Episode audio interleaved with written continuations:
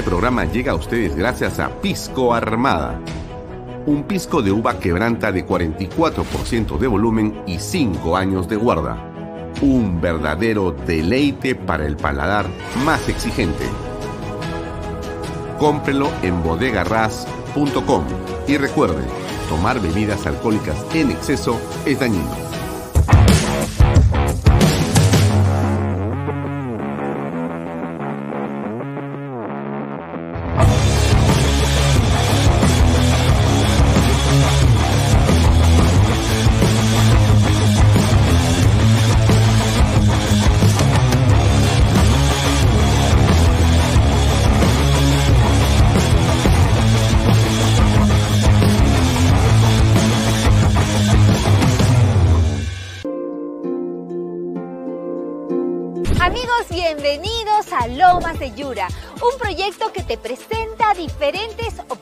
De vivienda, ya sean casas o departamentos, listas para mudarte. Tenemos la Casa Capulí, que cuenta con un piso, un área construida de 42 metros cuadrados, dos habitaciones, sala, comedor y un área de lavandería. Además, tenemos la Casa Alelí, que cuenta con dos pisos, un área construida de 78 metros cuadrados y cuenta con tres habitaciones en el segundo piso y un baño completo. También tenemos la Casa Misty, que cuenta en el primer piso con sala, comedor, cocina y área de lavandería y una habitación para estudio. En el segundo piso tenemos tres habitaciones, la principal con un baño privado. Y para las personas que están buscando un departamento, tenemos el departamento Huititi, con tres habitaciones, sala, comedor, cocina y área de lavandería. Y puedes financiarlo con el BBVA, que pone a tu disposición ahorro vivienda, que permite que con una simple declaración jurada te muestres tus ingresos y así de fácil y rápido estás listo para adquirir la casa de tus sueños.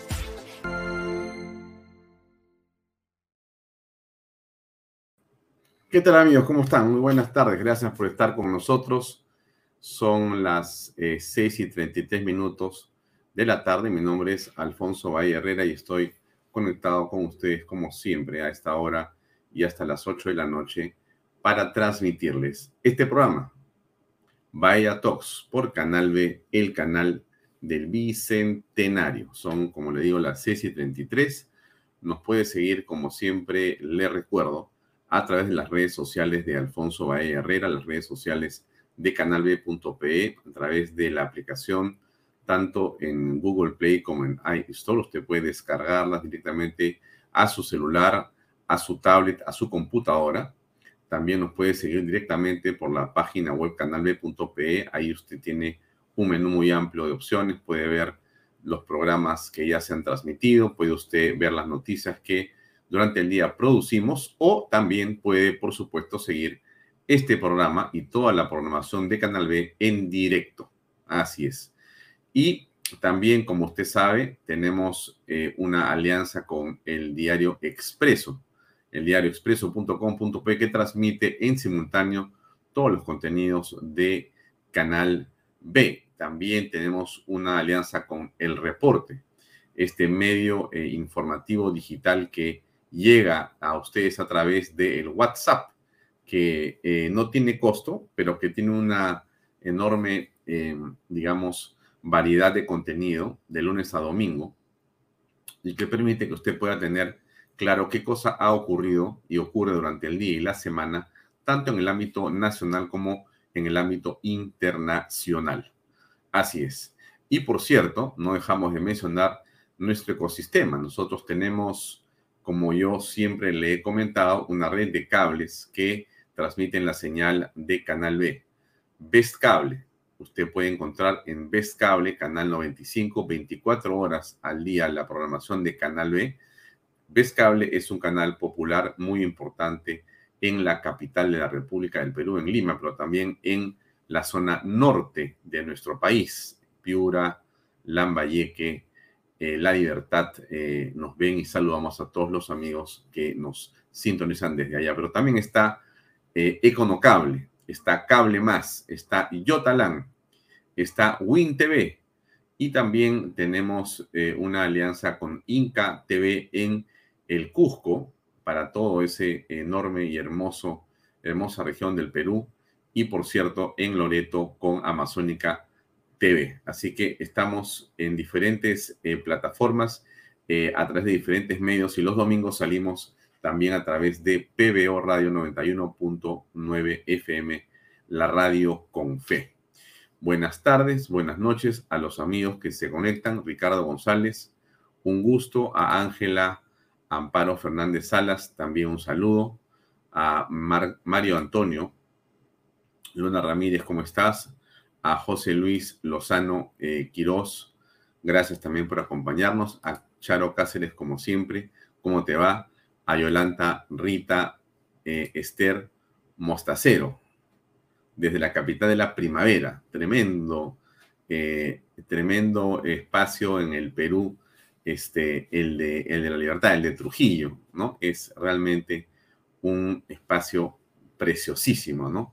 Eh, ¿Dónde he estado yo en la libertad? He tenido la oportunidad de viajar hacia Otusco y he conocido un pueblo en esa zona hermosísima que se llama Cachicadán. Y en este pueblo hermoso que se llama Cachicadán, que llegué hace muchos años. Qué curioso, ¿no? Eh, me encontré con una profesora del colegio. Y Cachicadán tiene una particularidad muy interesante. debo regresar a Cachicadán, que eh, hay agua caliente en todas las casas, porque eh, existe un cerro desde donde hay una gruta que permite que el agua termal llegue a todas las casas. Por lo menos en esa época, hace quizá 25 años que fui, existe eso. No se seguirá funcionando con esa, digamos, maravillosa naturalidad, pero Cachicadán, ahí en la Sierra de la Libertad, que es un lugar hermosísimo. Em, ¿Qué tal, eh, Pedro Manay? ¿Cómo estás? Un gusto también que nos acompañes. Juan Carlos Sutro, como siempre, haciendo los apuntes del programa. Lucy, ¿cómo te va? ¿Cómo estás? Gracias por acompañarnos. Ingrid Jansen Merlin también desde Órganos Piura, tremendo lugar, qué suerte y qué lindo. Sé que hay problemas en el norte con el tema de las lluvias, pero Órganos es uno de los espacios eh, turísticos más hermosos que hay en el Perú, sin duda, sin duda. Y a Normita Sadenly, también, un gusto. Bueno, a todos los que están entrando, amigos, les mandamos un saludo. Eh, Enoy Pineo González, ¿cómo estás? Bien, vamos con el programa el día de hoy. Varias cosas que comentarles. Eh, a ver, eh, vamos a conversar el día de hoy sobre un tema que se está convirtiendo realmente en algo muy, pero muy delicado, crecientemente peligroso y que aparentemente no tiene aún una eh, solución o una propuesta o por lo menos no parece menguar en el problema que es el caso del dengue, ¿correcto? Y por eso el día de hoy vamos a estar eh, conectados y conversando con el doctor Omar Neira. Ustedes conocen al doctor, al doctor Omar Neira, hemos conversado con él en muchas oportunidades. Eh, y hoy día nos va a acompañar a las 7 y 20 de la noche. Va a estar con nosotros para conversar en torno a esto que ocurre en el dengue, que es, que es gravísimo, gravísimo, gravísimo, gravísimo. Pero bien, vamos a, continuar con el programa de hoy. Saludos a Jorge eh, Luis Altamirano Angulo, que también entra eh, y está con otras personas también comentando este programa. Valga eh, la anotación que hoy tenemos también un programa estupendo con el padre Luis Gaspar a las 8 eh, de la noche, Unidos por la Esperanza. El padre Gaspar es en realidad, realidad de los sacerdotes, como tantos otros, que conocemos, por cierto, y que admiramos y respetamos y que apreciamos profundamente. El padre Gaspar es un, eh, es un filósofo, es un PhD de la Universidad de Navarra, en España. Es realmente un pensador, pero además es un líder nato. Y por eso es que su palabra, su prédica, y por eso es que el programa que él conduce nos llena siempre de alegría y de esperanza. Unidos por la Esperanza es el nombre del programa del padre Gaspar que hoy día va eh, estar eh, también con nosotros. Eh, mi aviso de servicio público, esto es para usted, amiga, amigo, que puede colaborar con cualquier monto en el donativo. 50 centavos va a ser bienvenido porque lo importante es la cantidad. la cantidad me refiero, la cantidad de donantes me refiero, ¿no es cierto? Entonces ahí se puede sumar muchísima gente, aunque sea con poquito, pero muchísima gente, eso puede ser muy importante. Esta donación va eh, para los damnificados en el norte y se hace a través del arzobispado de Piura y Cáritas del Perú. Están las cuentas corrientes del Banco de Crédito de la Caja Piura y ustedes pueden contactarse y pueden también hacer los pagos a través de eh, una factura, un RUC, por si acaso. Bien, eh, a ver, algo muy importante es esto que la fiscal Patricia Benavides ha dicho el día de hoy, pero antes que, esto, pues valga la pena contextualizar un poquito qué ocurre con la señora Benavides. La doctora Benavides es la fiscal que ha, digamos, eh, avanzado, ha eh, seguido, ha eh, tomado el cargo después de Zoraida Ábalos. Usted conoce lo que hizo Zoraida Ábalos. Hemos criticado con todo respeto, pero con mucha precisión y con mucha crudeza, de lo que desde nuestro punto de vista era una situación, no sé si la palabra es anómala, pero por lo menos de una lenidad, de una suavidad, de una especie de acompañamiento al señor Martín Vizcarra, de la señora Zoraida Ábalos. En realidad, a través de ella, imaginamos que nunca iba a ocurrir absolutamente nada, nada. Y si ella seguía, seguía siendo fiscal de la nación, yo le aseguro que Pedro Castillo estaría sentado en Palacio, ya habiendo prácticamente destruido el país. Si con los 17 meses ha hecho barbaridad y medio, usted se imagina más tiempo.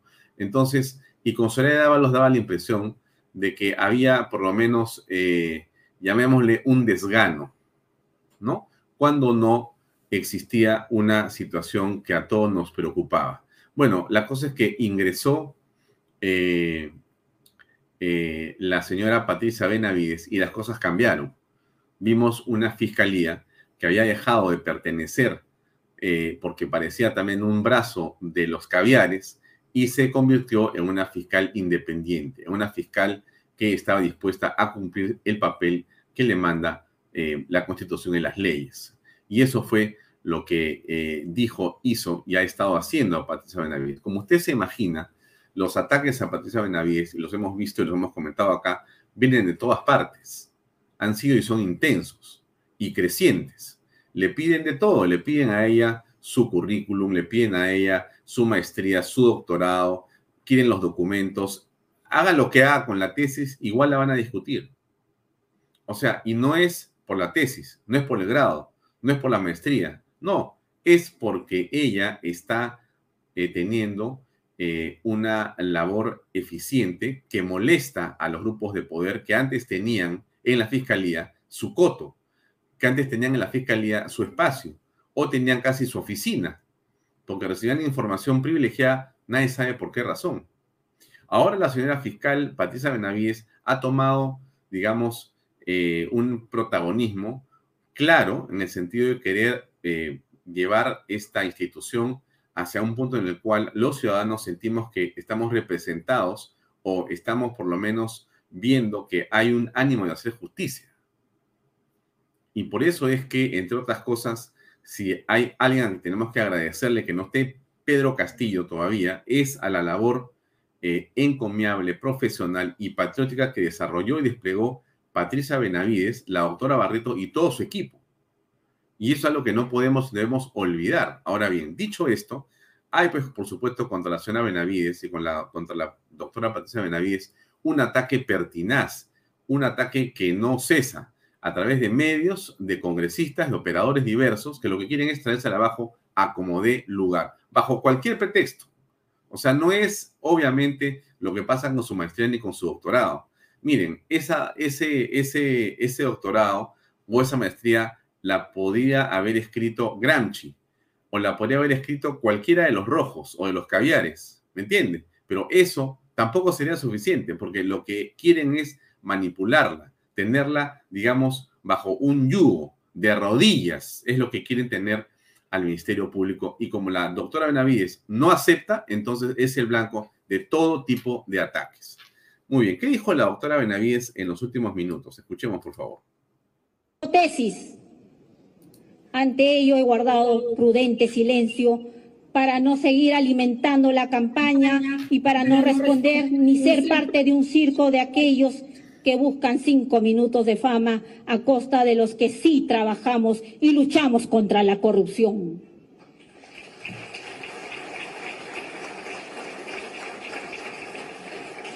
Quiero zanjar de una vez ese, ese tema.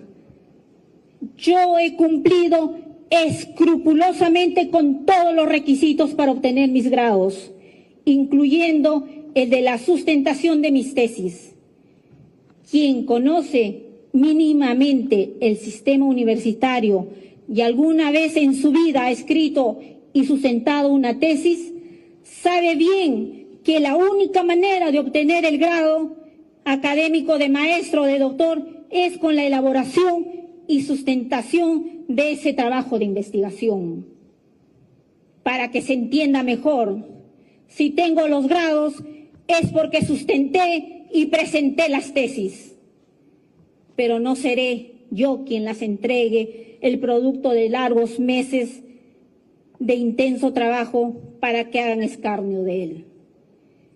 Que esas afiebradas mentes que creen que la vida es una telenovela se sigan consumiendo en su odio.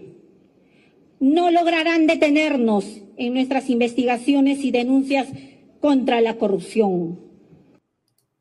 Claro, a ella la están eh, tratando de acorralar por el tema de las maestrías o de la tesis para la maestría o de la tesis para el doctorado o lo que fuere que sea. Miren, yo insisto, así eh, lo haya eh, escrito quien sea, piense usted en el más insigne de los caviares. Piense usted en el representante más importante del Partido Morado en el que se le haga la mente usted el, el que mejor representa a todo ese grupo. Así ese lo hubiera escrito, también estaría mal. ¿Por qué? Así ese la hubiera ayudado, así ese supiera, así ese certificara, así ese hubiera sido el jurado que aprobó, estaría mal también. ¿Por qué? Porque es Patricia Benavides la que tiene que caer. Eso es en el fondo lo que está aquí. Quieren que la doctora Benavides deje el cargo. Quieren apropiarse de la Fiscalía de la Nación para poder desde ahí extender sus tentáculos de presión y de manipulación contra los opositores políticos, contra los opositores mediáticos, contra los que les molestan en sus intereses verdaderos y nimios. Esa es la verdad en el fondo de todo esto. Aquí no hay un problema ni de doctorados, ni de maestrías, ni de grados, ni de nada. Acá hay un asunto de intereses bajos que están detrás de quererse tumbar a la señora doctora Benavides, fiscal de la Nación. Pero bien, eso es algo que quería no dejar de señalárselos. Eh, la fiscalía ha pedido 35 años de prisión contra Pedro Pablo Kuczynski. Este es un tema que, bueno, por lo menos ya se produjo en esas circunstancias que estamos apreciando ahí, porque lo que usted recordará es que eh, no ha existido eh, una acusación durante años. Parece ser que el fiscal estaba dormido. Y ahora que entiendo que pretende ser juez o no sé qué, ahora resulta que ya se acordó que tenía que acusar porque ha sido José Domingo Pérez eh, el que ha acusado y ha señalado que Pedro Pablo Kuczynski ha pertenecido y pertenece o pertenecería en todo caso a una organización criminal y ha pedido 35 años de cárcel por la presunta conformación de este grupo que ha recibido, según él, 12 millones de dólares de Odebrecht y de otras empresas.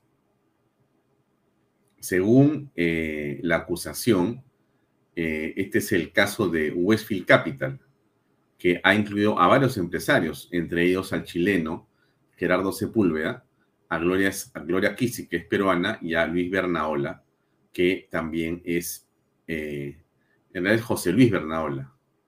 José Luis Bernaola es el chofer de Pedro Pablo Kuczynski.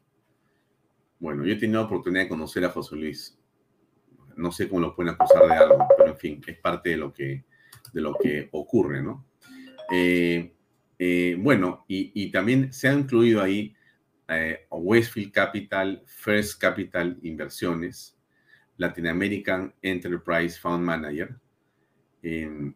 y además eh, están dentro de todo esto la otra empresa que se llama Dorado Asset Management Company, eh, para la que se ha pedido la disolución. Eh, entonces está en realidad en una situación ya de acusado, ¿no? Ya no es de investigado, sino ahora está de acusado y piden para Pedro Pablo Kuczynski 35 años. Eso no es eh, poco, es simplemente la conclusión que ha tenido el señor José Domingo Pérez. Dejemos el tema de Pedro Pablo ahí y pasemos a conocer qué ha ocurrido con eh, la popularidad del alcalde de Lima. Bueno, a ver, esto eh, yo sé que hay eh, varios en el mundo caviar que a esta hora están botando espuma blanca por la boca y es una pena, pero es la realidad. bueno, la vida es así. Cuando alguien hace un trabajo, digamos, bueno, la ciudadanía voltea y mira con atención lo que están haciendo y bueno, cuando le preguntan cómo está la cosa, pues la gente opina y opina como ustedes se imaginan, ¿no es cierto? Entonces, eh, existe de parte del señor López Aliaga una ejecutoria y una acción pública que no es eh, algo desdeñable, que no es algo que a pesar de las eh, críticas que, les, que le hacen, no, no es algo que se pueda dejar de lado o no tomar en cuenta él y su equipo, porque son varias personas, trabajan de una manera intensa para poder llevar a cabo una serie de proyectos en los que está inmerso. Este solamente es uno, que dicho sea de paso, lo han criticado, pero a morir por el tema de la playa en San Juan del Origancho. Pero tosudo como es, terco como es y eh, perseverante como es, Rafael López Aliaga continúa con este tema y acá están sus palabras el día de hoy. A ver, escuchemos urbana está en el plan de gobierno nuestro, no es lo que nos hemos sacado de la manga. Y justamente lo que hemos cuidado es que sea arena de, de, mar, arena propia de playa, no es arena de construcción como me, están difamando por ahí. Están hablando de eso, pues están preocupadísimos, todos los rojos están preocupados, todos los, los seguidores del burro, ¿no? Están preocupadísimos que por qué ahora. Entonces, este, y la mejor demostración es que vamos a estar allá, ¿no? Un castillo de arena y a los niños les estoy eh, invitando a hacer un concurso. Y también a las señoras este, del club de, madres. También pues la reto a ver quién hace mejor un castillo de arena, ¿no? Y hacemos un concurso de castillo de arena, este, mi querido Luchito, ¿ya? Claro, eh, me dicen, pero usted inaugura en invierno. Lógicamente, pues ya para estar listos. Para estar listos para el verano que ya se va a venir. Este año es un año caliente, por si acaso. Entonces ya, ya para octubre, noviembre van, a sentir el calorcito, ¿no? Entonces mejor es tenerlo listo, pues, para que la gente ya haga su plan de, fin de semana, ¿no? ¿No? O día de semana también, si, hay tiempo. No, pero pues es playa popular, pues. No, playa popular, que venga pues con su ceviche en bolsa, su sopa en botellón, ¿no? que venga. Para eso está para el pueblo, ¿no? O sea, y le hemos puesto todo, todo lo que tiene una playa, ¿no? Este, yo sí voy a venir y voy a bañarme aquí, ¿eh? Claro, porque también nada, también porque porque porque flota, porque flota. Bueno, vamos a ver cómo le va Porky en esa experiencia náutica, pero vamos a, analizar un poquito lo que está haciendo eh, López Aliaga y por qué es que se ha producido este cuadro que usted ve a continuación. Esto es algo que ha cambiado en los últimos, digamos, 30 eh, días y tiene que ver con eh, un giro en la acción de eh, em, Rafael López Aliaga. Hoy tiene una aprobación del 50% y una desaprobación del 41%, es decir, eh, ha perdido desaprobación y ha ganado aprobación. Y eso es algo que me parece muy importante, dadas las circunstancias políticas, sociales y demás en nuestra capital. Y esta es la realidad. Yo sé que hay gente que a esto que yo le enseño la vuelve loca. Hay personas que, insisto, están a esta hora botando espuma por la boca porque dicen no puede ser. Y sobre todo los caviares, ¿no? Y la gente que está con Susana Villarán, los que han estado en las ONGs de Susana Villarán, los que han estado viviendo de ese municipio, como ha contado Rafael López Aliaga hasta el cansancio, diciendo que había gerentes que cobraban 14 mil soles por ser gerente de rompemuelles y había otro que cobraba 12 mil porque era el gerente de Rompemuelles Norte, gerente de Rompemuelles Sur, gerente de Rompemuelles Oeste, gerente, o sea, ¿sabes qué? Esto es pues eh, impresionante, ¿no? Impresionante. El caviaraje, si hay algo que hay que reconocerle a los caviares, ¿saben qué cosa es? La capacidad para inventar puestos que no sirven para nada y para llenar planillas y meterse la mano al bolsillo. Caviares y zurdos, ¿ah? son exactamente iguales de nocivos para el país. Bueno, yo creo que más los caviares, ¿ah? porque por último el zurdo es zurdo, ¿no es cierto? Y ya, tú sabes que es zurdo, pero el caviar es una víbora que envuelve y que te va a traicionar tarde o temprano, porque no hay un caviar que sea o que tenga palabra. Todos esos son igualitos. Bueno, pero entonces regreso al, punto al que quería referirme, ¿no? Esto que está haciendo Rafael López Aliaga, yo, yo tengo varias lecturas de esto, ¿no? Y una de estas lecturas que me parece clave es, eh, él ha entendido que su trabajo está en los cerros. Y yo le voy a decir desde acá con todo cariño a Rafael que no escuche otros mensajes u otras ideas las obras de Rafael solamente pueden estar en los cerros y en San Juan del Urigancho y en Caraballo, en las zonas populares, porque finalmente, ¿a quién se debe Rafael López Aliaga? Me pregunto yo.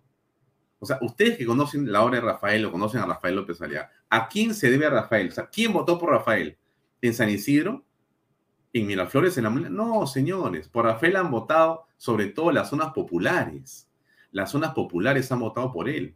Entonces, y aun cuando no hubieran votado por él, lo que él tiene que hacer es básicamente ir y mostrar y convencer con la obra de que es capaz, así le voy a decir esto, ¿ah? la derecha, aunque él diga que él no es derecha, no importa, que la derecha es capaz de hacer obra social eficiente sin robar y que esté siempre al alcance de la mano de esas personas que no tienen nada y que han perdido todo después de la pandemia. Ahí tiene que estar Rafael López Alá. Esa es su labor, esa es su misión, no otra.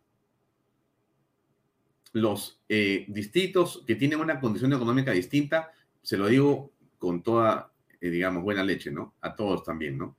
Que se las arreglen como puedan y como deban. Pero en los populares, en los complicados, en donde las ollitas comunes son la diferencia entre dormir con la barriga vacía porque no se comió nada en el día o tener ese poquito alimento de proteína o de carbohidrato que permite poder sobrepasar un día más y pensar en tratar de salir a trabajar al día siguiente. Esto, amigos, no es una broma.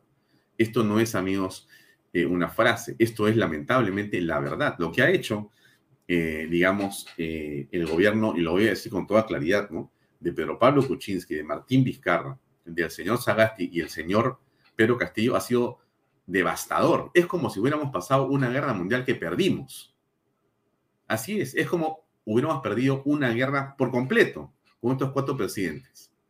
Porque los cuatro presidentes han sido de una ineptitud y una incapacidad en los hechos, ¿no? Y no con esto quiero maletear a ninguno de los cuatro, aunque los cuatro merecen ser maleteados por todas las razones.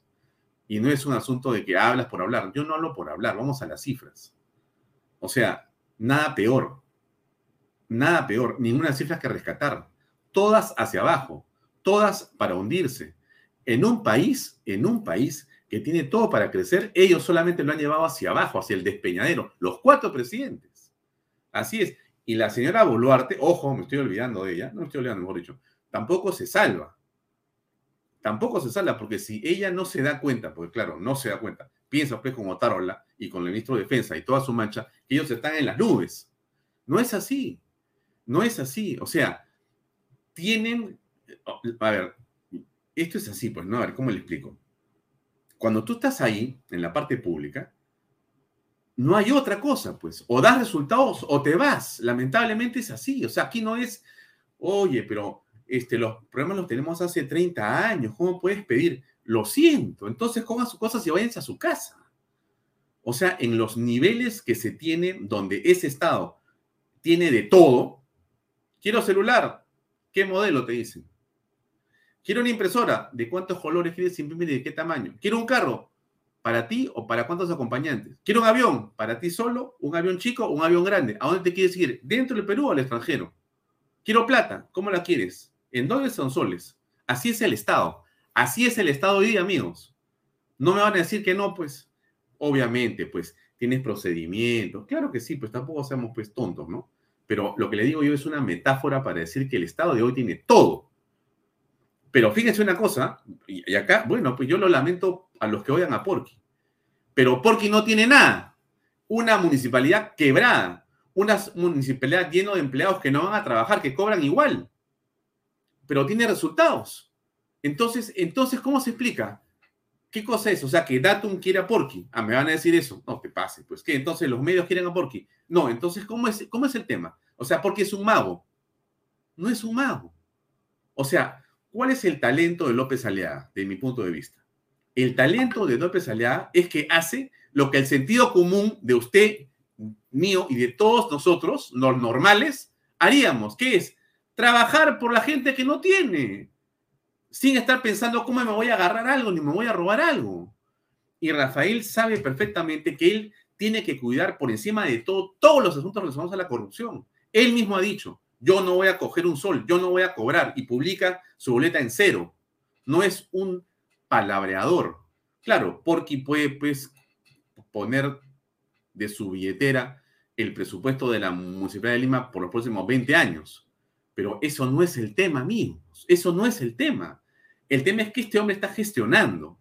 Y fíjense, fíjense cómo es la gente de mezquina, ¿no? Porque el caviar es mezquino. Es ayayero, hablador y todo lo que sabemos que es cuando se trata de ellos. Pero para cuando se trata de los que odian, pero olvídense, pues, no sea, porque prácticamente ha hecho una especie de acequia en San Juan con esa piscina. O sea, la arena es de color marrón, el agua eh, hay que recircularla, en este momento hace frío, eh, esto eh, no tiene presupuesto, cuánto va, cuánto va a gastar, o sea, todas las cosas típicas de los cabres y los izquierdistas. Típica, típica, típica. ¿Para qué? Porque los cabres se llenan la boca, amigos, y son incapaces de hacer eso. Ni la piscina, ni la sequía, ni el agua potable, ni la ollita común, por último, ni el cilindro con agua porque son unos habladores, pero sí, ¿sabe, sabe qué cosas se van a hacer? Vamos a hacer una consultoría para ver cómo es que se pueden hacer más piscinas o más clubes como este a nivel nacional o a nivel de Lima Metropolitana. Entonces hagamos una consultoría. La posibilidad de hacer eh, piscinas populares. ¿Cuánto cuesta? 500 mil son la consultoría. Y te la hacen todos los meses. E, eso, ahí sí yo le aseguro, ¿ah? Le aseguro que salen felices. Uy, pues es que tal alcaldía tan buena, no sé. López Alá es un genio, se le ocurrió contratar a consultores para que le digan cómo tienen que hacer las lagunas, cómo tienen que hacer las piscinas. Claro, pues es que, señores, usted se da cuenta, usted se da cuenta de lo que está pasando. Estos números que están acá de López Aliaga son el reflejo, yo creo, del trabajo yo creo del trabajo. Y, y, les digo una cosa más, ¿ah? y les digo, y lo voy a decir de una vez, para que después no digan, no, tú no lo has dicho. No, lo voy a decir en este momento. Miren, López Aliaga, en esta, en esta posición, va a ser el candidato natural de ese consenso que se busca en la derecha. Estoy seguro, y va a ser presidente del Perú. Claro, lo van a querer destruir como sea, pero tonto no es. Puede tener un montón de errores amigos, todos tenemos errores. Todos tenemos errores. Pero él tonto no es. Y por corrupción no lo vas a agarrar. No lo vas a agarrar. Porque él es una persona no solamente comprometida y honesta, ¿no? Sino es una persona que sabe perfectamente que en este momento en su vida tiene una sola razón para estar vivo. En verdad, yo, yo estoy convencido de lo que les digo.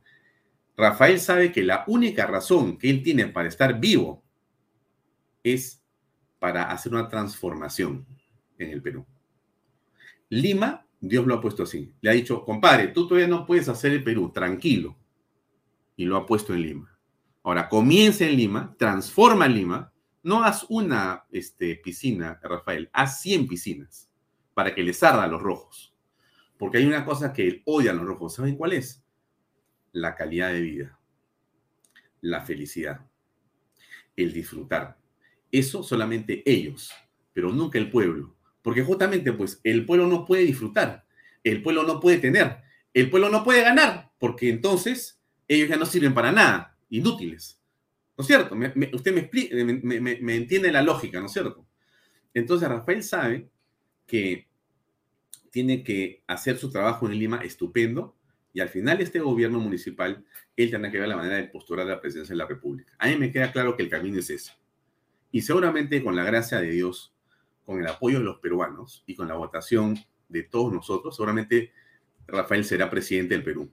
Y durante cinco años transformará nuestro país y nos hará un país de clase mundial. No lo dudo. Para nada, absolutamente. Y habrá reducción de pobreza. Habrá más trabajo, más inversión y haremos una cosa distinta para todos nosotros. Seremos un poquito más felices.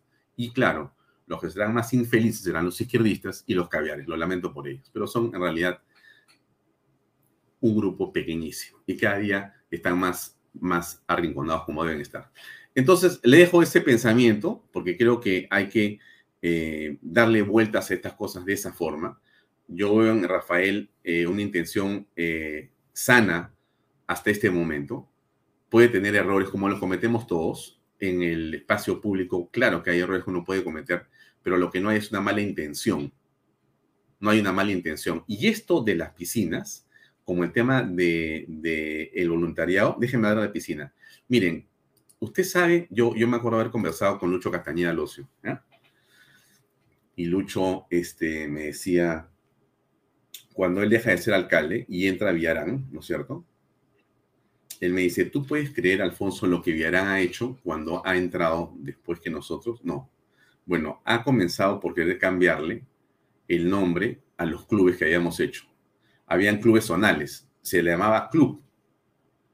No, no puede llamarse club porque el club es muy elitista. Es típica, pero típica de los caviares y los izquierdistas. O sea, para, como le, digo, pues lo que le estoy diciendo, o sea, esto es, no puede, por eso es que odian tanto eso del club y, la piscina. La, o sea, les hierve la sangre, les los vuelve locos. Y claro, están todos los corifeos, están todos los, los, los, los sabios, periodistas, operadores, analistas, y cómo es posible, cómo es posible. ¿Cómo es posible que aquí le ¿Sabes cuánto ha gastado en esa piscina? ¿Saben cuánto ha gastado en esa piscina? Lo ha dicho. 140 mil soles. 140. Yo seguro que él hace una, una, rifa y hace, alcanza para 10 piscinas. 140 mil soles ha gastado Lucho Molina, el encargado de Serpar, en hacer eso. Está publicado en los medios. Entonces, ¿cómo no vas a darle a la gente de San Juan de Lurigancho un poco de alegría? Por favor, Dios mío, ¿dónde estamos? Claro que sí. Ojalá que puedan hacer 8, 6, 10 piscinas ahí y, 100 piscinas en Lima. Claro que sí. Pero bueno, dejemos el tema, el tema ahí. Ah, ya quisiera. Mm. Claro, gracias, Carlos. ¿Cómo estás, Carlos? Un gran abrazo, un gusto de verte ya quisieran por un día domingo una aprobación del 50% de los del gobierno, los caballeros y los de izquierda. Pero por supuesto, esto, esto, lo que dice Carlos Vales, en el fondo, eso es el tema. O sea, hay una envidia por estos números de a López Aliaga, pero a morir. O sea, yo me imagino, además pienso mal, ¿no? Porque piensa mal en esto y vas a acertar. Yo me imagino, además, que este número no es 50, debe ser como 55 o 60 de aprobación y el 41 debe ser como 30 o 25. Pero digamos que eso es lo de menos, porque la proyección va a continuar, porque hay más cosas que están en la cabeza de Porky. O sea, que Porky la está haciendo linda. Y yo creo que eso hay que eh, incentivarlo, ¿no? Corregirlo cuando haga cosas malas y criticarlo. Y bueno, decirle que está en un camino bueno cuando parece que la chunta. Ahora, este es un tema que, de que quiero hablar antes de, que entre nuestro invitado, que es el tema de la pobreza. Perdónenme, se me escapó el... Tengo tantos botones acá y ahora sí. Ya, la pobreza aumentó. Esto es terrible. Este es, esto es, amigo, esto es, esto es, esto es, este es el problema. Este es el problema. Esta es la consecuencia de estos irresponsables. Este es el efecto de esta tira de sinvergüenzas corruptos caviares, izquierdistas, progresistas, todos ellos eh, llenándose los bolsillos de consultorías, ¿correcto? Y este es el resultado. Pobreza aumentó, 628 mil peruanos más están en situación de pobreza monetaria. Esto es terrible. ¿Por qué? Porque no han subido sus sueldos. Las cosas han subido, sus remuneraciones no han subido, se han quedado estancadas y ellos tienen que seguir viviendo y comienzan a perder poder adquisitivo hace rato. Esto es pepecaucismo, vizcarrismo, eh, sagastismo y castillismo. Esto es el efecto de eso y va a ser volarturismo o boluarterismo. ¿Por qué? Porque en lugar de enfocarse en generar riqueza, pucha, qué difícil es esto, ¿no? A mí, yo sinceramente no, no, no entiendo cuál es la complicación, Dios mío. Quizá, quizá yo en el fondo, eh, señora, señor, déjeme, quizá yo soy un ignorante. En el fondo yo creo que yo soy un ignorante, se lo digo así.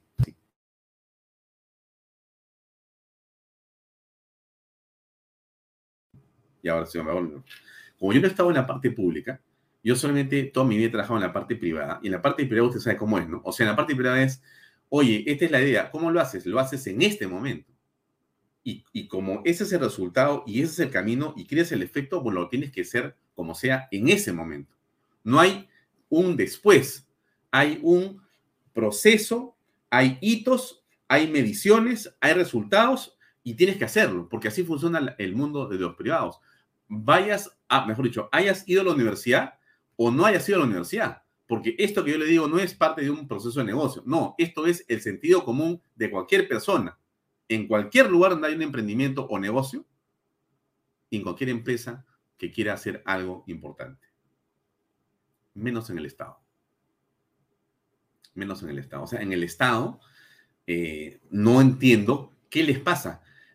Llegan a los ministerios entre las circulinas entre las reverencias que hacen los empleados, entre los carros blindados, entre el lujo de las oficinas, entre Palacio de Gobierno, entre, este, ¿cómo se llama? Los seguridades o las bandas, las bandas de, digamos, la parafernalia que se te cuadra. Y, o sea, la gente pierde el sentido de las cosas. Hoy he visto la fotografía de, ¿saben quién? Esta es la fotografía, no, no la tengo acá, pero es la fotografía de la vicepresidenta de Uruguay. La foto decía lo siguiente, la voy a conseguir ahorita para ponérsela. Decía lo siguiente, esta mujer deja a sus hijos en la mañana en el colegio, camina hasta el paradero, toma el bus y se va a trabajar. Alguien dirá, eso hacemos todos, ¿no es cierto?, en el mundo. Es la vicepresidenta de Uruguay. Me explico, ¿no? O sea, ¿para qué diablos llegas al poder? ¿Para qué demonios quieres estar ahí? Para tomarte fotos, para, para que se te cuadren los soldados, para tener carros de lujo, para, para tener celulares, para tener laptops, para que te busquen, para darle chamba a tus amigos o amigas. Oye, estás loco. O sea, estás mal. Oye, entrar a la parte pública es una oportunidad para servir a la gente que no tiene nada. En un país como el nuestro, donde hay tanta, tanta pobreza, tanta, digamos, desigualdad, ¿cómo vas a vivir en el Estado? No me refiero a la burocracia, me refiero a los que toman decisiones, a los políticos. Eso es lo que a uno, a mí por lo menos, me hierve la sangre cuando veo a todos estos que no hacen nada. O sea, lo primero que hace el ministro, ¿saben lo que es? se consigue la camisa que dice Ministerio de Defensa y se la pone, y el chaleco. Se pone la camisa que dice Sedapal, el, el sombrero. Lo primero que hacen, apenas llegan a buscar, pásame el chaleco, pásame la casaca roja, pásame la casaca verde, y se pone su chaleco y dicen, ya, soy ministro de Estado. Miren, acá dice Ministerio de Vivienda. Pero, ¿qué es esto? O sea, son pues una... Yo no, ¿Creen que la gente no se da cuenta? Eso es lo que yo realmente no, no, no entiendo, ¿no? Cuando tienes que entrar al Estado con una sola razón, un solo objetivo, es morir, el, cada minuto que tú entras sirves y te vas. Y se acabó. Y si eres presidente, pues tienes cinco años donde tú no vas a hacer nada más que arrodillarte para lamer los pies a los peruanos. Así es. No para tomarte fotos, no, eso es una tontería. Pero hay gente que, o sea, esta, esta parafernalia, pues la, vuelve loco. Sinceramente, no, yo no logro eh, comprender cómo hay gente que pierde, siendo gente muy inteligente, a veces con formación, acá está la fotografía. Pucha, no hay nada que hacer que Carlitos Galvez es Carlitos Valles. ¿ah? No hay nada que hacer. Te debo un almuerzo, Carlitos. ¿ah? Debo un almuerzo. Muy bien. Voy a compartirlo. Carlos, Iris, te agradezco con el alma. Voy a poner la fotografía. Acá está. Les voy a leer esto. Les voy a leer esto porque es importante leerlo. La señora que está esperando el ómnibus en la esquina de su casa, en un barrio cualquiera en Montevideo, se llama Patricia Ayala. Está casada, es fonoaudióloga especializada en pediatría y tiene tres hijos adolescentes. Todas las mañanas hace la misma rutina. Manda a sus hijos al colegio, desayuna con su marido y luego se va a su trabajo como vicepresidenta del Uruguay y presidenta del Congreso. Antes de asumir, renunció por escrito a todos los privilegios del cargo, entre ellos el auto con chofer que le corresponde por ley. Señores, ¿dónde están los congresistas que han renunciado a sus privilegios? Discúlpenme que les diga con todo respeto, ¿ah? pero a mí, por momentos, me da vergüenza también el de la República. Tengo muchos amigos ahí, tengo gente a la que eh, respeto y admiro, pero me dan vergüenza, amigos. Miren esto. O sea, pero dense cuenta de lo que estamos hablando. O sea, la política, señora, señor, es esto, esto, esto, esto, eso que vemos.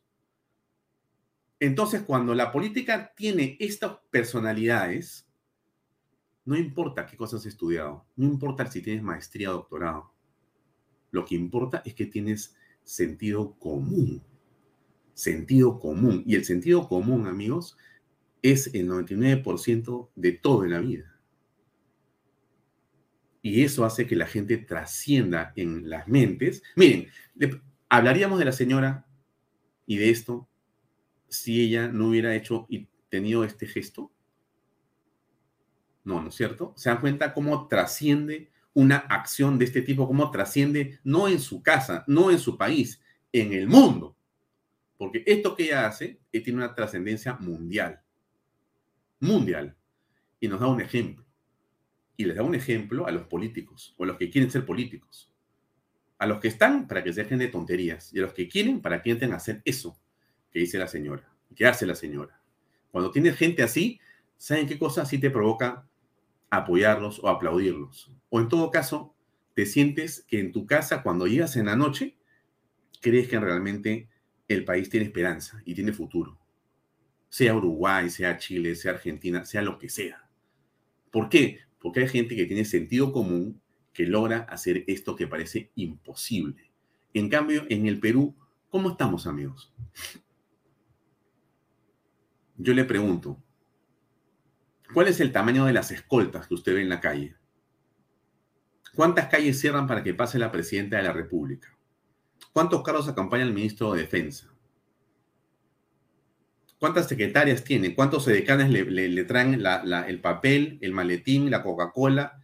¿Cuántos, ¿Cuántos van a tu lado? Ya, ya no sabes ni cómo se llaman ya. Entonces la política se devalúa. Entonces, entonces el sentido, el sentido de, todo lo que uno hace se pierde en, lo absoluto. Y entonces, ¿saben lo que pasa? ¿Saben lo que pasa? la política se desacredita y entonces eh, las huestes de quienes quieren eh, eh, empuñar las armas para destruir nuestro país y la democracia comienza a tener para ese grupo de gente que ve ejemplos abominables sentido. Entonces, si hay algo, digamos, antiterrorista, es este ejemplo. Ese ejemplo de esta mujer, ese ejemplo, es el ejemplo, el ejemplo en el que tú dejas, en el que tú das tu tiempo, en el que tú ofreces ofrendas, ¿no es cierto? Eso es lo que, esa es la lucha contra el terror. Esa es la lucha contra el izquierdismo. Esta es la lucha contra los caviares. Eso, estos ejemplos que tenemos que tener. Y en realidad es impresionante que, no podamos comprender esto que a mí me parece que es pues de un sentido común eh, fundamental, ¿no? Pero bueno, es así, pues ese es el, el país que tenemos. Pero qué bueno que tengamos estos ejemplos, ¿no? estos ejemplos me parecen a mí eh, muy, muy importantes. Ahora, les quería mostrar esto. Miren, un ratito hablando de Uruguay, ahora les voy a, poner esto. Ya debe entrar en unos minutos más el doctor Neira, pero les pongo esto. Si creías que Colombia iba a ser tu campamento guerrillero, estás muy equivocado. Tú aquí no vienes a hacer lo que se te venga en gana. Si creías, Pedro y Francia, que iban a secuestrar a este pueblo libre, tal como lo hacían sus guerrillas en el pasado, que metían en las famosas cárceles del pueblo y en las fosas bajo tierra a los campesinos, a los negros, a las mujeres y a los niños de Colombia, están muy equivocados. Hoy miles de colombianos y millones de colombianos desde sus puestos de trabajo, desde sus hogares, diciéndole a este gobierno, no apriete. Petro, no apriete, porque aquí no nos vamos a dejar poder.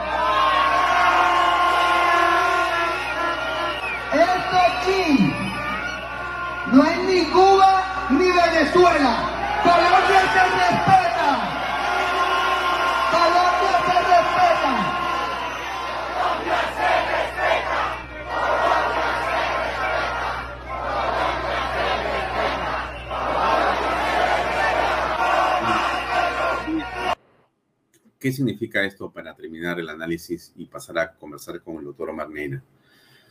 Eh, lo que ha pasado, lo que está pasando en Colombia es lo que sucedió en el Perú. Usted ve y aprecia, es el mismo, el mismo tipo de protesta. Los mismos argumentos, muy parecidos. La misma efervescencia popular, la gente se cansa, descubre, se revela frente a los hechos de corrupción y frente al, eh, digamos, eh, abuso de poder. El señor Petro está, sinceramente, con todo respeto por los colombianos, ¿no? Que quieren o lo quieren a él, pero el señor Petro realmente ha perdido la brújula por completo. O sea, va a acabar no sé si peor que Castillo, pero creo que más rápido que Castillo. Es mi impresión. La gente no está dispuesta de ninguna manera a cruzarse de brazos. O sea, eh, no sé cómo hicieron en Bolivia, pero aquí, en el Perú como en Colombia, lo que uno ve en la calle. Ojo, Petro. Mira cómo está tu colega Pedro Castillo. Vas a acabar igual o peor, es mi impresión. Pero lo dejo ahí, amigos.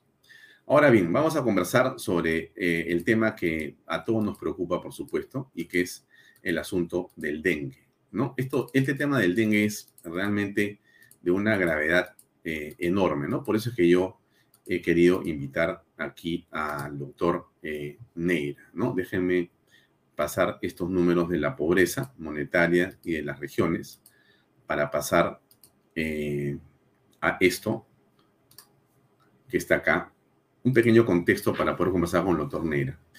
Eh, en Lima la cosa está muy mal.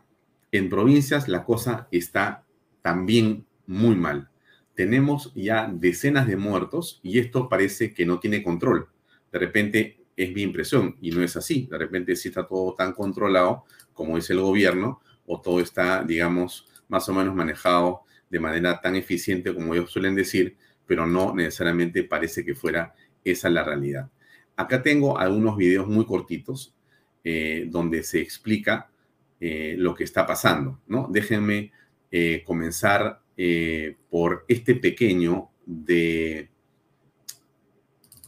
lo que aparentemente ocurre en un hospital en provincia, si no me equivoco. O sea que los más delicados los vamos a recibir. Tampoco tenemos el presupuesto ni el personal para poder este, atender, iniciar, ¿no? Comenzar de una vez.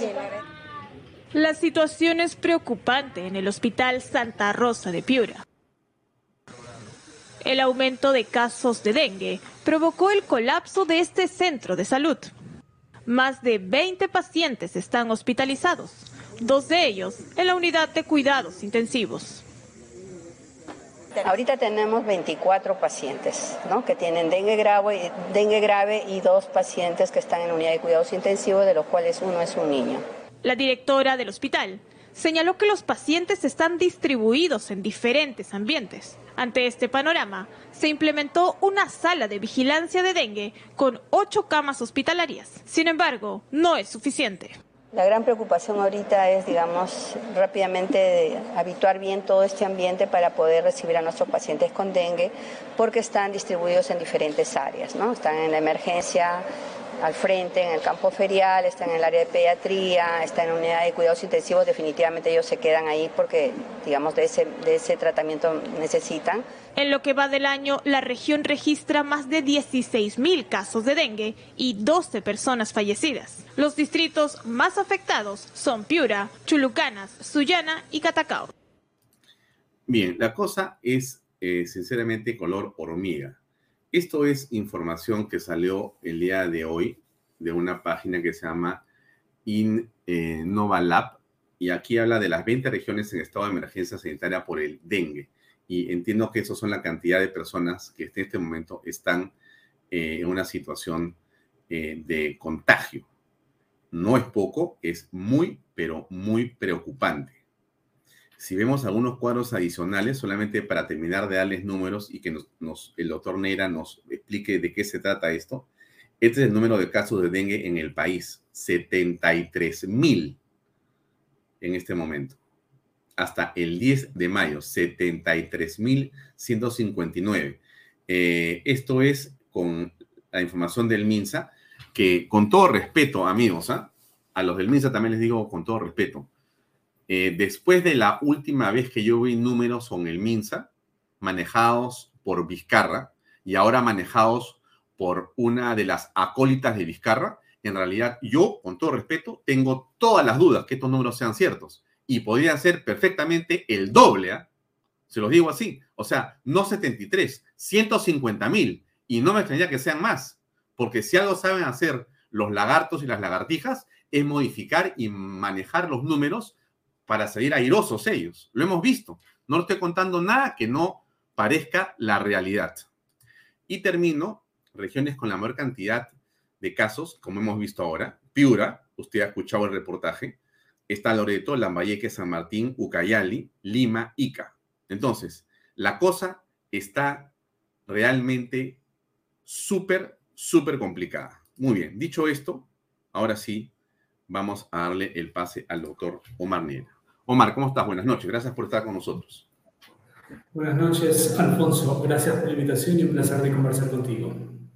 Eh, bueno, la preocupación es latente. ¿Qué cosa está ocurriendo con el dengue según la información que tú manejas, Omar?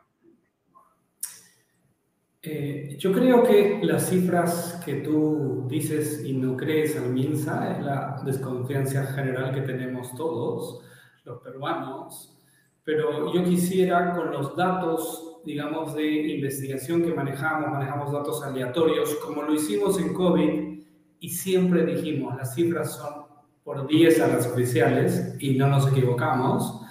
Hoy creo que las cifras de dengue deben estar por 5 de las oficiales. Por encima. igual, sí, o sea, 5 veces a las cifras oficiales. Porque no hay capacidad de diagnóstico tampoco. No entiendo cómo 5 veces. Aquí dice que hay 73 mil eh, infectados. Oficiales. Eso hay que multiplicarlo por 5 para tener una cifra real, posiblemente. O sea, tú dices que pueden haber 350 mil infectados de dengue en este momento, Omar. Así es. Esos, esos son los datos reales que se aproximan a nuestras inferencias. Tienes familias completas que se están contagiando en diversos lugares del Perú. Acá en Chaclacayo nomás. Acá a la vuelta de Lima. Tienes familias completas infectadas que no entran en la base de datos. Bueno, eh, pero esto merece, por cierto, este, algo más de parte de, digamos, la sociedad, ¿no? No podemos seguir estando en, este juego de cifras con, quien debería de, sobre todo, decirnos la verdad. ¿Qué piensas tú? Este, es que hay una sociedad anestesiada a raíz de todo el manejo que se tuvo en pandemia y prácticamente aceptan cualquier información, por una parte, otra no confía. Y es una mezcla de todo.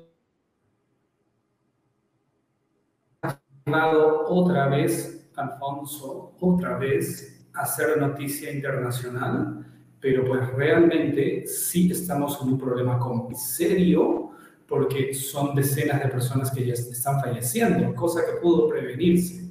Sabíamos, Alfonso, que esto iba a suceder. Es la desidia de los burócratas de, del Estado. Los ves en todos los sectores. O sea, la burocracia y la ineptitud, si bien es cierto, la de Minsa afecta a vidas humanas, pero tú lo ves en todo el sector y hay que levantar la voz. O sea, levantar la voz. Es el caso de estos fiscalillos que, que vienen años investigando, no tienen una acusación, pero son burócratas al fin que usan presupuesto del Estado y no hay resultados. Y se llama gestión. A ver, en COVID fuimos el país con el peor manejo sanitario.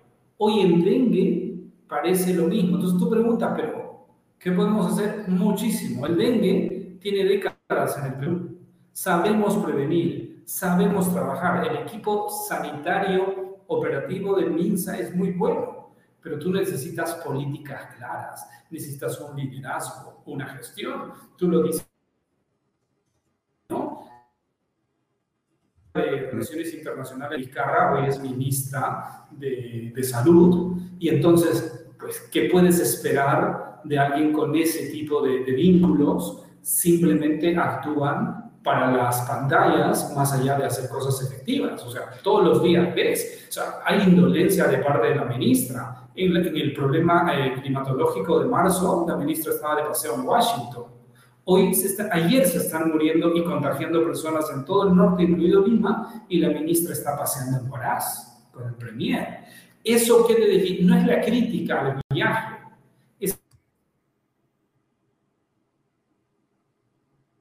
se corta un poquito la transmisión, ¿no? Eh, Alejandro Peña, estás viendo lo que yo veo, ¿no? Digamos, va por ahí, este, va por ahí el problema. Mm, pero, a, a, ver, este, este tema de las cifras oficiales, que es mucho más, nuevamente entramos en el mismo esquema de Martín Vizcarra. Esto es una pesadilla que los peruanos eh, realmente no logramos despertar de la misma.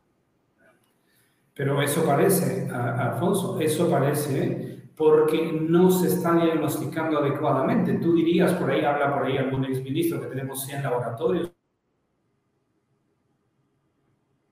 Mm. Y de la forma adecuada. O sea, tranquilamente podríamos haber puesto unidades móviles para diagnosticar. Se lo propusimos desde el Centro de Virología de la San Martín hace 8 o 10 meses. Nos visitó el INS les dijimos, existen estos equipos portátiles muy pequeñitos para chicas, chikungunya, dengue, y les dijimos, creemos que podría haber un brote importante en el verano. Esto nadie te lo cuenta, pasó. Nos visitaron y desde, el, desde la academia les dimos esto. Nuestro director se los cantó. Usen esta tecnología, la hemos validado, es muy sencilla, la pueden llevar al último lugar del Perú, no necesita mayor desarrollo tecnológico nunca lo usaron, se validó las pruebas y no, entonces mientras tú no sepas cuántos hay, cómo, dónde está el virus, no haces vigilancia epidemiológica, peor entomología.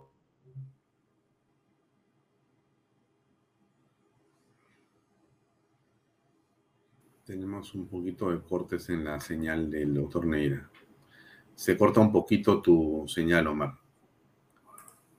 Eh, intentaré, intentaré mejorar de repente tienes que cambiarte de conexión a internet o poner tu celular. Eh, entonces, como tenemos...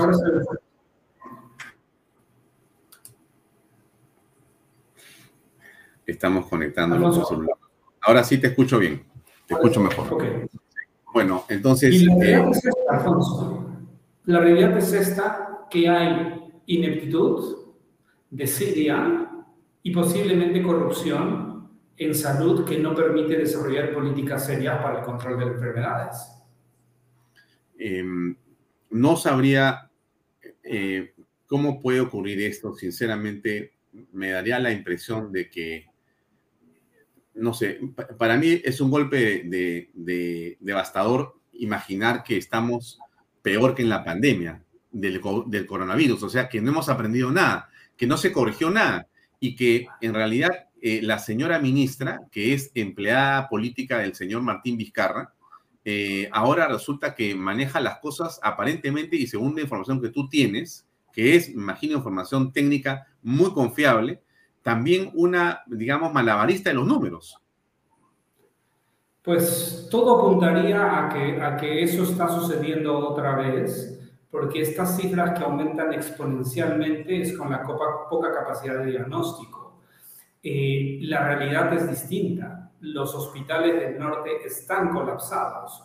Familias completas se han contagiado con el dengue. Eso es lo que está pasando. O sea, no tienes que eh, ser un super investigador para poder darte cuenta que estas no son las cifras reales, que cuando tienes regiones con hospitales colapsados, familias completas contagiadas y muchas deciden no asistir al sistema sanitario porque desconfían, no tienen capacidad y ven por otros lados, ven el sistema privado. Entre ellos, entre ellos empiezan a solucionar sus problemas de salud porque no hay un Estado que realmente los ayude. Eh, Mario Antonio Luna Ramírez te pregunta, buenas noches, doctor Nera, bienvenido. Una pregunta, ¿en qué momento se le puede denominar una epidemia de dengue? Yo creo que estamos ya en una epidemia. Eh, a ver, el dengue es endémico, quiere decir que permanentemente está en una región en mucho tiempo y con cada cierto momento hay brotes importantes. Y esta de acá que hoy afecta a Argentina, Ecuador, Colombia, Venezuela, parte de Brasil, ya puede ser catalogado como una epidemia. Ojo, no es solo de Perú, solo que en Perú estamos viendo lo que vimos también en COVID, mayor incidencia tanto de la enfermedad como de la mortalidad. Mm. Ahora, eh, explícale a las personas que nos están escuchando qué cosa es el dengue, cómo se puede prevenir, eh, no sé si domésticamente, caseramente, y en todo caso, eh, cómo darse cuenta que uno está expuesto o está potencialmente expuesto al mismo. El dengue también es producto de, otra, de otro virus, eh, de otro virus de los que existen. A diferencia de los virus respiratorios, este no se contagia por contacto con otras personas. Este se contagia o uno se infecta cuando uno recibe la picadura de un zancudo, particularmente el Aedes aegypti, ingresa a, tu vaso, a tus vasos sanguíneos el virus que deja el Aedes aegypti y a partir de ahí desarrollas enfermedad, no por el contacto con otra persona. Eso es fundamental para tener las estrategias de control. Entonces acá hay un vector. ¿Recuerdas que cuando apareció SARS-CoV nunca vimos, no se sabe cómo estaba, no estaba hoy si vemos un vector que es un zancudo? Y logramos controlar el zancudo, logramos controlar eh, la transmisión, acá efectivo. Y entonces, ¿cómo se traduce cuando a ti te pica un zancudo y después de unos 3 a 7 días empiezas a hacer síntomas, dolor de cabeza, fiebre, malestar general, en algunos casos vómitos, dolor en garganta, acá no hay congestión, eh, y tienes esos síntomas y tienes este, este, este antecedente previo de, un, de una picadura, podría ser dengue. Esa es la causa mayor, las condiciones generales de síntomas leves y moderados que se producen de cuatro personas que, que, son, que reciben el virus, uno desarrolla estos síntomas. Pero hay un grupo particular que desarrolla los síntomas severos que devienen en, una, en un dengue hemorrágico. Y esos son de 21, de 20 contagiados, 1, o sea, el 5%, ¿no? De otros el 25, de este 5%, desarrolla el dengue hemorrágico. Y generalmente quienes desarrollan el dengue hemorrágico son aquellas personas que han tenido un contagio previo. Todo esto se conoce en las últimas décadas, es previsible, se puede o se pudo trabajar y evitar un brote tan importante.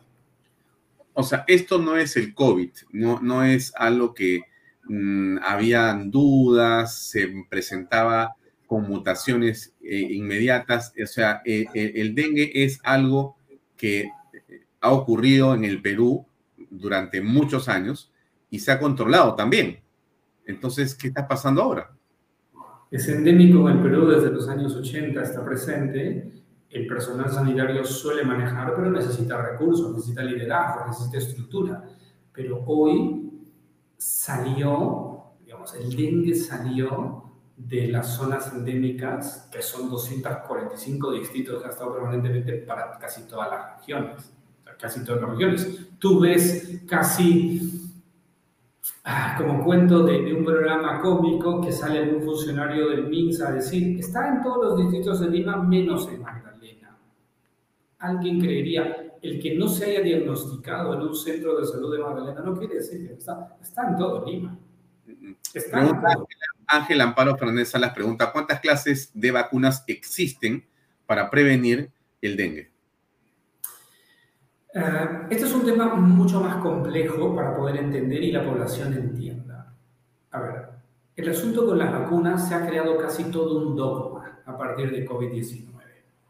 ¿Las vacunas son útiles? Claro que sí, pero usadas en la forma adecuada, en la cantidad adecuada. No todo es vacuna. Entonces, con COVID, mucha población cree que todo debe ser vacuna y no funciona así. En el caso de dengue, hace 10 años existía una vacuna, pero solo estaba indicada a los que habían tenido contagio previo.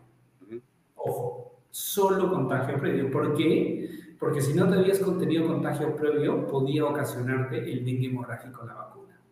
Entonces, hay que saber informar y tener mucho cuidado con esto. Pero claro, quienes desarrollan el dengue hemorrágico segundo contagio son aquellos que podrían prevenirse con la vacuna. Entonces, pero no es un trabajo masivo, es un trabajo de pinza de identificar poblaciones, familias e ir vacunándolos para que cuando tengan, no tengan un, cuando tengan el segundo contagio estén prevenidos del dengue hemorrágico. Así funciona. Acaba de salir hace poco otro tipo de vacuna que sí es útil para las personas que no han tenido contagio previo pero está todavía en una fase inicial, no de estudio, sino ya está aprobada de empezar a utilizarse y sobre ello, pues deberíamos ser ágiles de poder ver como una alternativa, pero no masiva para la población, no funciona así. Las vacunas tampoco tuvieron, las de COVID tampoco tuvieron que ser así. Los países serios del mundo, la Europa del Norte, nunca vacunó a los menores de 18 años. Nunca los vacunó porque se hace análisis de riesgo-beneficio, oportunidades. Hay, todo un producto sanitario tiene algún efecto secundario. No podemos negar de hablar. Y esto funciona así. Y a partir de ahí creo que podríamos mencionar. Entonces, si hay una preocupación cierta por vacunas. Para cierta población va a ser muy útil, pero no es de uso abierto para todos. Esto no funciona. ¿Qué funciona para todos? Que bajo un liderazgo serio de las autoridades, dos cosas en este momento. Hace cuatro meses veníamos diciendo prevención, prevención. Hoy ya no solo prevención. Necesitamos contener la enfermedad. Y esto es con el primer nivel de atención. Pero no está el primer nivel. Está resquebrajado porque Vizcarra cerró todo. Hoy no se termina de arreglar. Entonces, estos síntomas... El celular. Esperemos que se reconecte. Ahora... El sistema hospitalario colapsa, Alfonso. Entonces... Hay un problema con la señal. Mm, vamos a esperar que se pueda conectar el doctor Neira. Mejor. Paciencia, amigos. No toque su, su, teléfono. No ya, perdón. Eh, tenemos mala señal hoy. A la par, poder empezar a fumigar cuantas veces indiquen los especialistas las zonas donde hay mucha presencia de zancudos y educar a la población de no tener recipientes con agua. Por ejemplo... Ahí, perdóname, hay una pregunta que te hace alguien acá, déjame poncharlo. ¿Cuál es el tratamiento? Solo hidratación y analgésicos. ¿Es cierto que ataca el corazón y el hígado? En tu respuesta, a, eh, eso si puedes, por favor. Ese comentario lo tiene que ser un intensivista, un emergencista que está en la parte clínica. Mi función está desde la salud pública a partir de política. Solo le quisiera recomendar, si usted tiene síntomas de estos que se han narrado y tiene una picadura previa, acuda al primer nivel de atención, no vaya al hospital. para que el médico lo evalúe y a partir de ahí lo maneje. Generalmente va a ser lo que dice eh, Mario Antonio, analgésicos de hidratación para estos síntomas leves. Pero si usted sospecha de que podría o, tuvo contagio previo o puede hacer dengue hemorrágico, hay un sangrado en la nariz, en las encías, eh, en la orina, en las heces, porque ya tiene un poco más de días, tiene que acudir a un centro hospitalario que lo van a manejar adecuadamente. Y ahí los médicos especialistas que conocen muy bien el manejo los van a ayudar. Pero, a ver, si no tenemos un primer nivel de atención fuerte con miles de contagiados, estamos volviendo a ver la foto de COVID-19. Hospitales colapsados una vez más. Entonces, más leves empiezas a ver tu salud y terminamos. Eh, eh, ¿El gobierno mm, tiene alguna idea? Me refiero, no sé, la ministra de Estado obviamente eh, va por la libre y tiene su propio plan, que yo creo que es más vizcarrista que otra cosa. No sé qué pensará Otárola, qué pensará Boluarte. ¿Sabes tú algo? ¿Estás en el medio? ¿Alguna respuesta? ¿Alguna articulación? Lo que veo es que tampoco tienen una idea clara de la salud. Veo que juegan mucho al show. Ayer hemos visto que la presidenta y el premier decían que los soldados de nuestras Fuerzas Armadas iban a tener CIS. Bueno, primero, hace tiempo hay ese convenio y existe. Dos, ¿qué quieren? ¿Que los soldados ya no se atiendan en los hospitales del ejército y pasen al Ministerio de Salud? Juegan ese show. Estamos muriendo por dengue y están jugando show vendiendo humo. Eso te dice que el actual gobierno tampoco tiene una idea clara del manejo sanitario, que ahorita es dengue, pero ahorita deberíamos estar fuertemente trabajando para las enfermedades respiratorias por el friaje que se viene en las, en las ciudades antondinas. O sea, se viene un friaje. Cusco ha tenido heladas el lunes. ¿Y has escuchado algo de prevención en enfermedades respiratorias por el friaje que se viene, no. Eso es planificar, adelantarnos. Eh, ¿Tú percibes que en provincia va a ser devastador el tema? Es que está siendo devastador, Alfonso. No, no, no. A ver, tú tienes hospitales colapsados, tú tienes familias completas en el norte hoy en día sufriendo por acceder a un servicio. eso está bien. Esta, esta semana ha sido catastrófica familias completas con las que conversamos, eso sucede. Más allá de las cifras, si tú ves el sistema sanitario de Piura, Lambayeque La Libertad, está colapsado.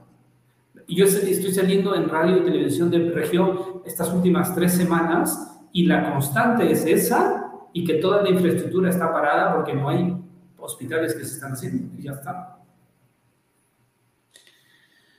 Bueno, no sé, ¿qué le recomiendas al público que nos ve, a la gente que va a compartir este programa? Eh, ¿Qué podemos hacer por ellos? ¿Qué, qué, cuál es tu, tu, comentario, tu precaución, tu recomendación? Quisiera usar el día domingo, el Día de la Madre, para graficar qué podemos hacer como sociedad. Aprovechando el saludo para las mamás, usualmente muchos acostumbramos a darle a las madres un ramo de flores y usualmente son flores vivas, eh, no, son, eh, no son artificiales, que estas se van a guardar en floreros con agua. ¿Qué podemos hacer? Si va a regalar flores que sean sobre esponjas o sobre arena húmeda, no puede estar sobre agua, porque es ahí donde se está encontrando que están las larvas del zancudo. Con esto que te quiero graficar, si tuviéramos un estado responsable, muchos van a visitar o vamos a visitar cementerios, vamos a regalar flores y vamos a acumular agua en las casas. Eso no debería hacerse esta vez. ¿Qué te digo? Que el zancudo se reproduce, deja los huevos y las larvas en estas aguas pequeñitas, emposadas, y ese control de agua es fundamental. Lo otro es, busquemos fumigar, que a través de medios se fumiguen todas las todos los lugares donde acudimos y a partir de ahí creo que podemos intentar controlar. Y si tienes síntomas con, con una, una, picadura previa, acuda a un centro de primer nivel. Bueno, pero este, sinceramente, eh, muy preocupante todo lo que comentas, Omar. eh, muy, muy preocupante. Aparentemente estamos frente a algo que es mucho más grande que lo que dice la autoridad. No entiendo por qué esconder las cifras. Eh, entiendo la lógica vizcarrista, pero estamos en otro momento en la historia. Entonces, esto me parece realmente una pesadilla. Otra vez, es un déjà vu. Yo siento que es un déjà vu retrógrado otra vez volver a tener que ver esta fotografía por, por ineptitud, por desidia.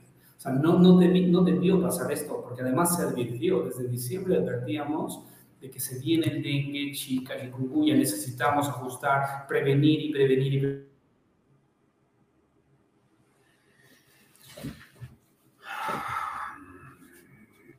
Bien, tenemos unos problemas de conexión con el doctor Neira todavía, lamentablemente. Eh, vamos a ver si podemos recuperar la señal. Estamos, estamos así. Muy bien. Bueno, Omar, te agradezco mucho por tu tiempo. 7.51 te, te ofrecí hacerla hasta las 7.50. Así que te agradezco mucho por tu tiempo, como siempre, y estamos en contacto la próxima semana, por favor, para continuar mirando qué está pasando y qué se puede hacer. Un gran abrazo, muchas gracias. Gracias, Alfonso. Gracias y un, saludo para, para, Juan Carlos Sutor, que nos está escuchando y hace sus comentarios por sus palabras. Creo que no las merezco. Gracias. Saludos. Muchas gracias, muy amable. Eh, sí, Juan Carlos Sutor eh, hizo un comentario muy puntual que lo vuelvo a poner. Juan Carlos dice, un gobierno decente no, duda, no dudaría en nombrar a Omar Nera como ministro de Salud. Eh, voy a decir lo siguiente, que es un poco duro. No sé si un médico decente eh, aceptaría un cargo con ese primer ministro y con esa presidenta. Lo digo eh, como siempre lo decimos acá, con franqueza. Porque lo que estamos viendo, amigos, es que los niveles de incompetencia comienzan a dispararse. Y, cuando las papas queman es donde se ve pues cómo son las cosas. Y ahora, en este momento, estamos apreciando una situación eh, de crisis absoluta. Ustedes se imaginan si, bueno, o sea, creyendo lo que dice Omar Neira, no tengo ninguna razón para no creer lo que dice Omar Neira. Estas cifras son cinco veces más.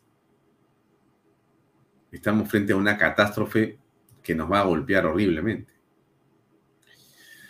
En fin, Bien, son las 7:53. Eh, es hora de despedirnos. Yo le quiero agradecer a usted, amigo. Nos vemos la próxima semana. A todas las madres que hay, un gran abrazo, un gran beso. Yo eh, he sido criado por muchas mujeres eh, desde muy chiquitito. Mi abuela, Matilde, vivió hasta los 100 años. Mi, hermana Gina, que era la mayor de mis hermanas, lamentablemente falleció hace unos 7 años fue una gran compañera mía de todas las cosas que hicimos, y trabajando y mil cosas.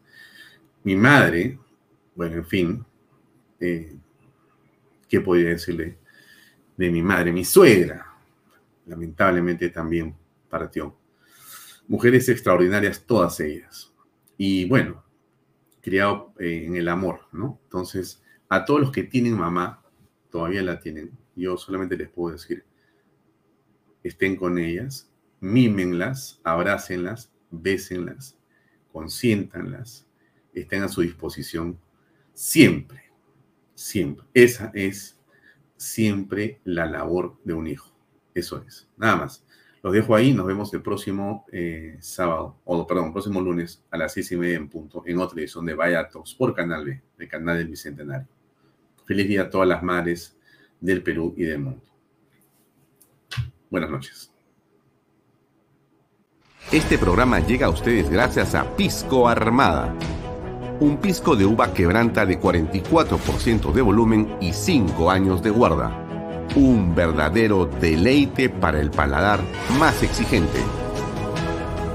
Cómprelo en bodegarras.com y recuerde, tomar bebidas alcohólicas en exceso es dañino.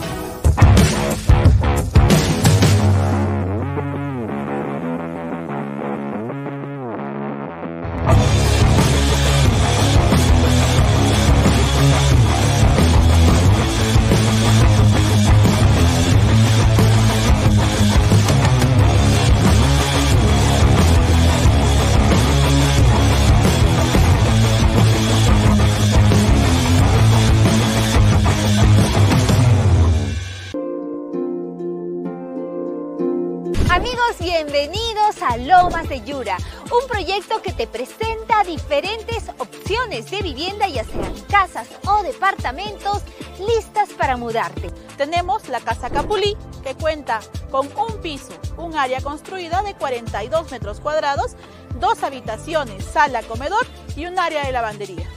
Además, tenemos la Casa Alelí, que cuenta con dos pisos, un área construida de 78 metros cuadrados y cuenta con tres habitaciones en el segundo piso y un baño completo. También tenemos la Casa Misty, que cuenta en el primer piso con sala, comedor, cocina y área de lavandería y una habitación para estudio. En el segundo piso tenemos tres habitaciones, la principal con un baño privado. Y para las personas que están buscando un departamento, tenemos el departamento Huititi, con tres habitaciones, sala, comedor, cocina y área de lavandería. Y puedes financiarlo con el BBVA, que pone a tu disposición ahorro vivienda, que permite que con una simple declaración jurada demuestres tus ingresos y así de fácil y rápido estás listo para adquirir la casa de tus sueños.